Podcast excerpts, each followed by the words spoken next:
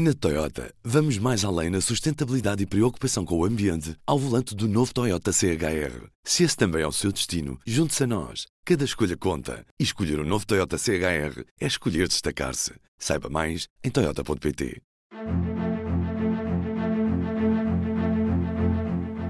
Bom dia, o meu nome é David Pontes e está a ouvir o P24. O PS desce, mas o PSD não sobe por aí além. O governo é severamente avaliado pelos últimos tempos, mas a maioria continua a achar que o melhor para o país é cumprir o seu mandato até ao fim. Marcelo continua a descer do pico de popularidade e Montenegro não está muito longe da avaliação que era feita sobre Rui Rio, apesar de ser menos mau. Em pinceladas rápidas, estes podem ser os destaques da sondagem realizada pelo CESOP, Centro de Estudos e Sondagens da Universidade Católica, para o público e para a RTP, entre os dias 9 e 17 de fevereiro. O último barómetro deste género tinha sido feito em julho de 2022. Mas antes do comentário, a ser feito mais à frente pelo diretor Manuel Carvalho, vou tentar deixar-vos alguns números, mesmo sabendo que por vós isto não é tão fácil de reter. Primeiro, a estimativa dos resultados eleitorais. PS 32%, PSD 31%, Chega 11%, Iniciativa Liberal 8%, Bloco de Esquerda 7%, CDU 4%, e com 2% o LIVRE e o PAN, e no fim o CDS-PP com 1%. Comparando em relação a julho de 22, o PS desce 4 décimas, mas o PSD só sobe uma, o que poderá dizer que são as forças mais pequenas do Chega, ao BE, que estarão a beneficiar com ligeiros aumentos. O governo é avaliado por 53% dos inquiridos com um desempenho que tem sido mau ou muito mau. Em relação ao ano passado, é de assinalar também que descem os que consideravam razoável a prestação do Executivo. Eram 50% em julho, agora são só 39%. E de notar que 87% achavam que estes últimos casos e demissões tiveram impacto na credibilidade e na atuação. E perto desse valor percentual, os inquiridos dizem também que há um problema de coordenação política. Dito isto, querem os portugueses ver Costa pelas costas? Nem por isso. 69% acham que vai cumprir o mandato até ao fim, o que é igual ao resultado de julho, e 70% acham que isso é o melhor para o país. O comentário já aí vem, mas talvez não seja estranho este resultado o facto do PSD ter mudado de líder e isso não ter significado uma grande mudança na avaliação que as pessoas fazem da figura. Luís Montenegro está praticamente igual a Rui Rio nas avaliações de razoável e bom, 53% e 10% respectivamente, e só melhora ligeiramente no número de pessoas que o avalia como muito mau e mau na comparação que se faz com o líder anterior. Por fim, Marcelo. As avaliações positivas já foram os esmagadores 97% em novembro de 2016 e hoje são 79%. A avaliação média numa escala de 0 a 20 já foi de 16,3 e hoje o professor não passa de um 12,2, uma tendência de perda que se acentuou a partir de julho de 2022. Para ver isto em barras e a cores é consultar a edição impressa online do público e agora é momento para ouvir o comentário do Manuel Carvalho à conversa com o Ruben Martins. Tenham um bom dia. É isso, David. Do outro lado do telefone tem já comigo o diretor do Público, Manuel Carvalho, que hoje conversa comigo sobre esta primeira parte da sondagem da Universidade Católica para o Público, RTP e Antena 1. Manuel, olhamos em primeiro lugar para aquilo que é a intenção de voto legislativo, com o PS ainda na frente, mas em empate técnico já com o PSD. A tendência dos socialistas é de queda e a direita conseguia a maioria da Assembleia da República caso as eleições legislativas fossem hoje. O que é que estes números nos mostram, Manuel? Bom, não há uma grande novidade relativamente às últimas sondagens sobre, sobre este tema. Aquilo que se nota é um recuo bastante acentuado do Partido Socialista. Uh, Nota-se uma estabilidade do PSD que lhe permite ter expectativas de poder vencer eh, as eleições, as próximas se afiguram são as europeias, portanto não há, não há aqui boas notícias para o Partido Socialista. Não há, assim, notícias extraordinárias também para o PSD, porque, apesar de tudo, fica nos 31%, que eram mais ou menos o valor que uh, tinha registrado nas anteriores legislativas. Não há grandes mudanças também em relação aos outros partidos, há um crescimento de 2% de, da iniciativa liberal eh, do Bloco de Esquerda e do Chega. Que se confirma na casa dos dois dígitos. Depois há uma queda do, do Partido Comunista, que mostra que, de facto, esta a solução de mudança de líder não está a produzir resultados no que diz respeito às intenções de voto no Partido Comunista, mas há nesta sondagem uma outra questão que eu acho que essa sim é, do meu ponto de vista, mais interessante, que tem a ver com o facto de ter registado uma grande desconfiança do eleitorado relativamente à capacidade do Partido Socialista para governar, ou seja, da eficácia dessa maioria, mas, por outro lado, uh, as pessoas que foram consultadas neste estudo dizem que, apesar do PS estar a governar mal, apesar de, uh, se a memória não falha, 52% das, dos sondados dizer que este governo é mau ou muito mau, mas, apesar de toda essa leitura da situação política, 70% dos portugueses uh, defende que uh, este governo, mesmo tendo uma avaliação globalmente negativa, deve continuar em funções, portanto, e deve uh, cumprir uh, a legislatura. Uh, ou seja, isto diz-nos que há um descontentamento dos portugueses relativamente ao governo, mas diz-nos ao mesmo tempo que o PSD e a oposição no seu todo não são suficientemente credíveis para se constituírem como uma maioria. Há outra leitura, que também acho que é possível, legítima e sensata, tem a ver com o facto de uh, a maioria dos portugueses preferir a estabilidade a qualquer outro tipo de uh, risco uh, político. Ou seja, mesmo tendo muitas dúvidas e até apreciações negativas sobre a qualidade desta governação, acha que é melhor ficarmos assim do que correr riscos de encontrar, portanto, outro tipo de solução que não nos oferece grandes garantias e, por esse lado, é, sem dúvida, também uh, uma avaliação bastante negativa das uh, capacidades que a oposição tem para se constituir como alternativa. Quem também não tem propriamente muitas razões para sorrir face ao histórico que tem de anteriores sondagens é o Presidente da República, que apesar de ter quase 4 em cada 5 portugueses inquiridos nesta sondagem com uma avaliação positiva do, do trabalho do, do, Presidente, a avaliação média passa para 12,2%, que é o valor mais baixo desde que, que tomou posse.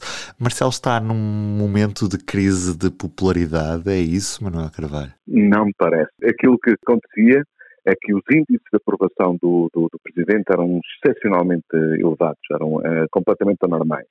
Um Presidente que está no segundo ano do segundo mandato a ter 79% de apreciações positivas, acho que é continua a ser portanto, uma, uma, um registro historicamente uh, extraordinário, anormal, porque apesar de haver eh, desgaste, apesar de a apreciação do Presidente da República ter passado de uma média do bom uh, dos 16,5 pontos para cerca de 12, uh, nós temos que ver que uh, estamos num período muito instável, muito incerto, com muitos problemas, com agitação social, com problemas relacionados com a inflação.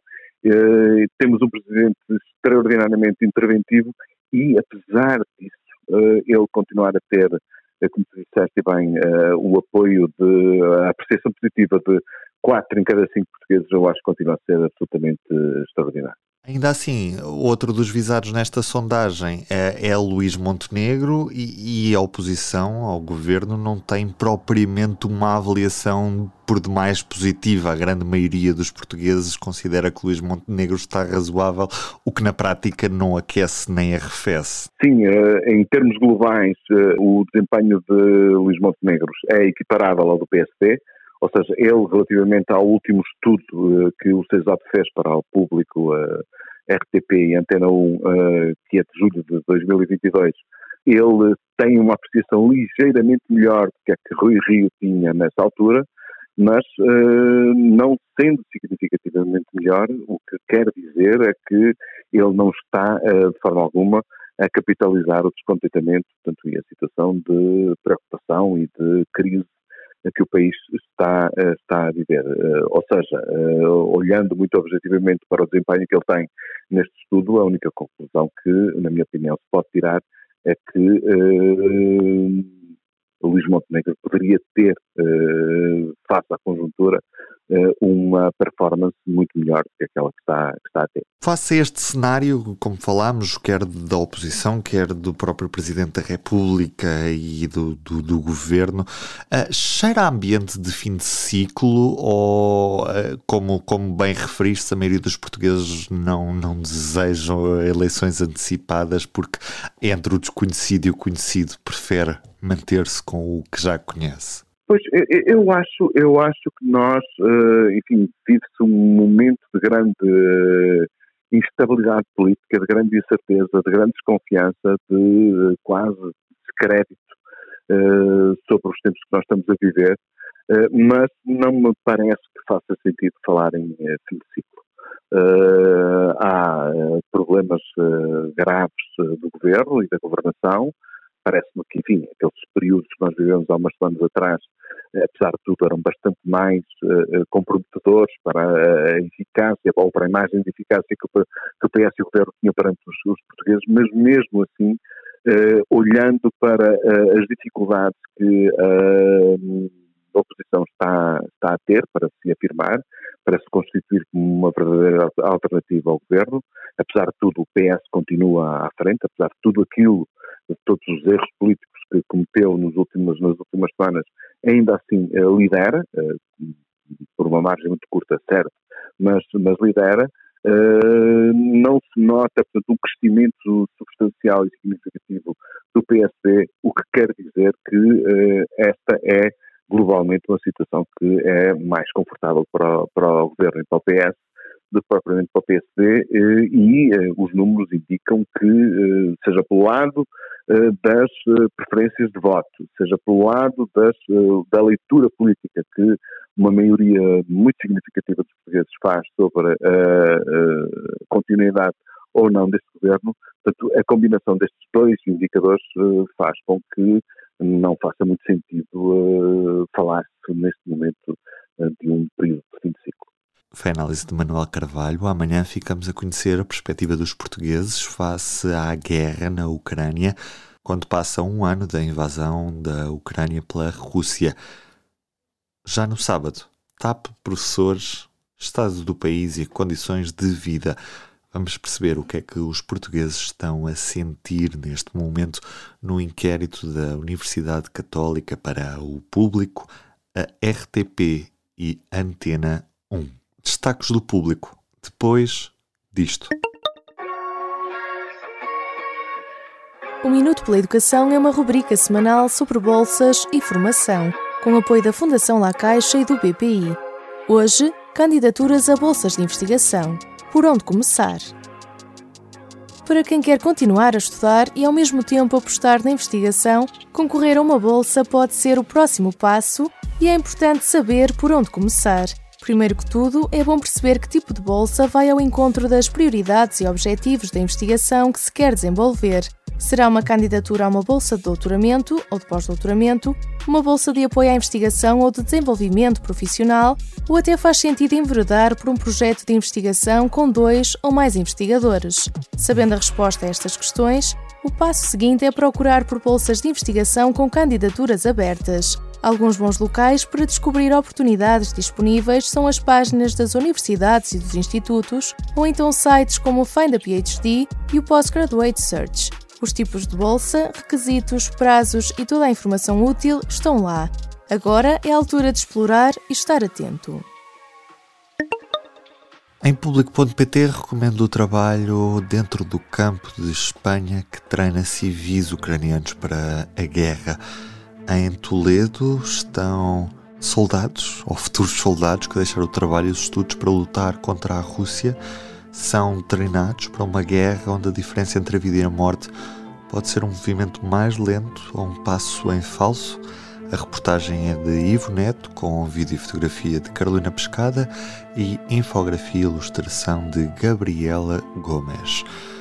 Quanto ao público desta quinta-feira, temos uma entrevista público Rádio Renascença, Hora da Verdade, com a Ministra da Habitação, Marina Gonçalves, que afirma que o arrendamento coercivo vai obrigar a rendas baixas, mas não dará direito à isenção fiscal.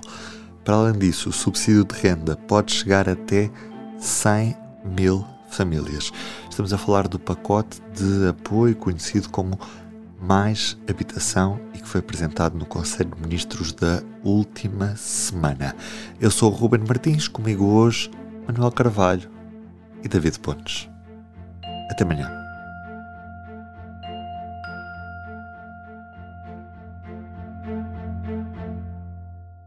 O público fica no ouvido. Na Toyota, vamos mais além na sustentabilidade e preocupação com o ambiente ao volante do novo Toyota CHR. Se esse também é o seu destino, junte-se a nós. Cada escolha conta. E escolher o um novo Toyota CHR é escolher destacar-se. Saiba mais em Toyota.pt.